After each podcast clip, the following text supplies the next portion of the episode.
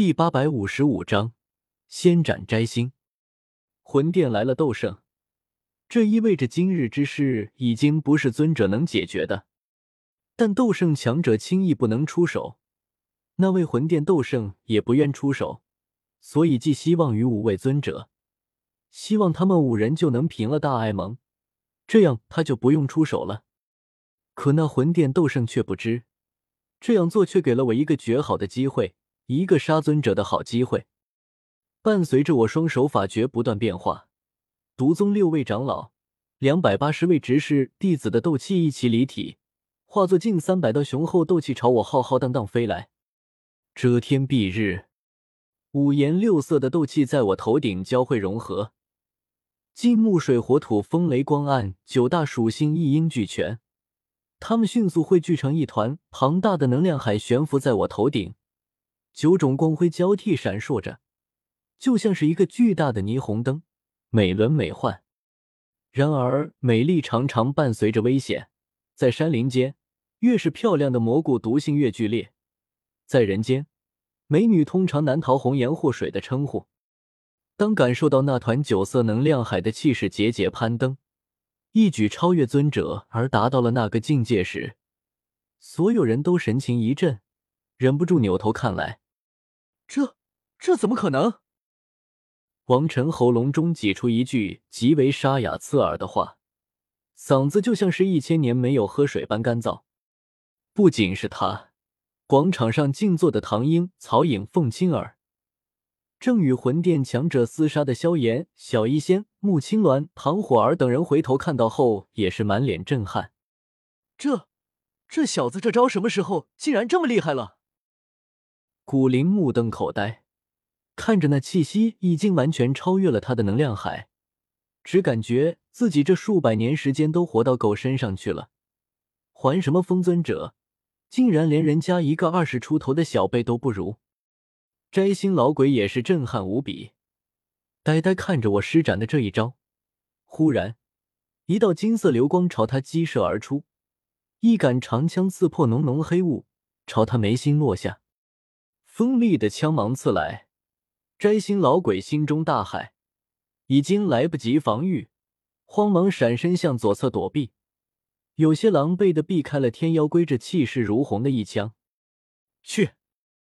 石台之上，我冷冷一笑，抬手指向摘星老鬼，顿时头顶的九彩能量海化作一道光柱朝他激射而去，已经达到斗圣层次的威能弥漫而出。沿途虚空寸寸碎裂，声势浩荡。摘星老鬼惊骇欲绝，这不可能！区区一个六星斗宗，竟然能爆发出斗圣战力，这话要是说出去，都会被人笑话死。可就是这不可能的一幕，此时却真真切切的发生在他眼前，并且一股浓郁的死亡危机正不断朝他逼来，恐惧、绝望的念头在心底蔓延。摘星老鬼死死咬牙，不甘就这么死去，喉咙中发出一声犹如困兽的低吼，周身无数黑雾疯狂涌动起来，最后竟然凝结成了实质。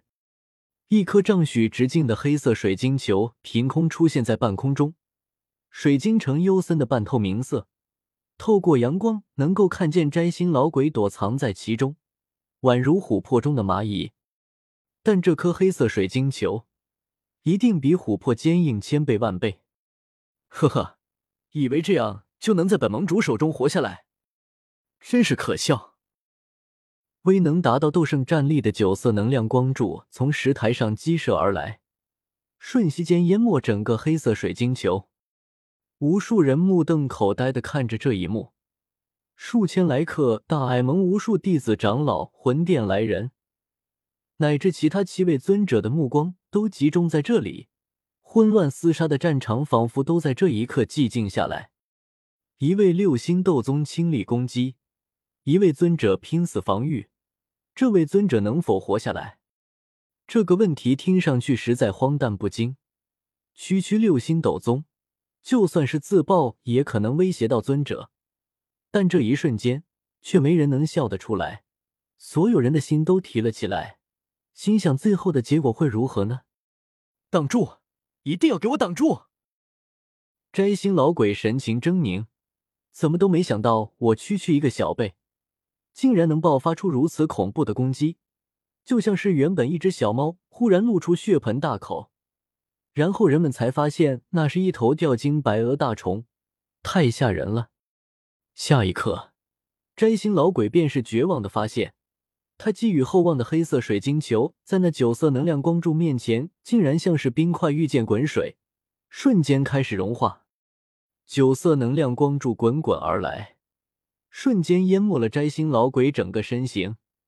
在最后一刻，他瞪大眼睛，顺着九色能量光柱来的方向死死看去，心中满是怨恨之意。纳兰叶，老夫先走一步，你一定会死的。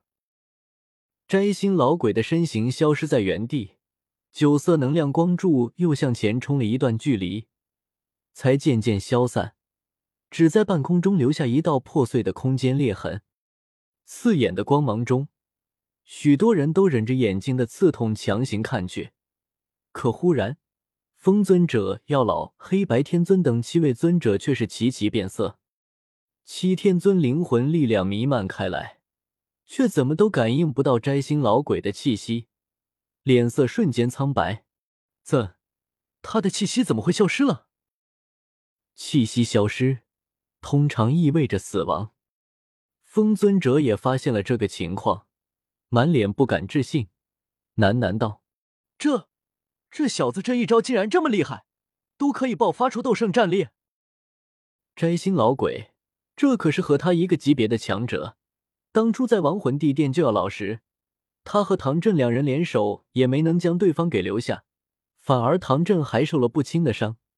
可就是这么一位强者，此刻却是死在了我一个小辈手中。不仅是风尊者，药老和唐振也都感觉不可思议。七天尊回过神来，愤怒的看着我。此刻他哪里不知道自己上当受骗了？我竟然趁着他收手。偷袭杀了摘星老鬼，小贝，你竟敢杀了摘星，还不速速受死！同僚的战死，魂殿可能的问责，我的戏耍，这一切都让七天尊暴怒无比，双手飞快掐诀，怒吼道：“万象魂手！”阴森冰冷的声音响彻天地，无数黑雾凝聚成一只巨大的手掌，朝我狠狠抓下。七天尊并不担心自己不摘星老鬼的后尘被我一招打死，因为爆发出斗圣战力的一击后，不仅是我，连绿萝等六位毒宗长老，还有近三百毒宗弟子都出现了虚脱的症状，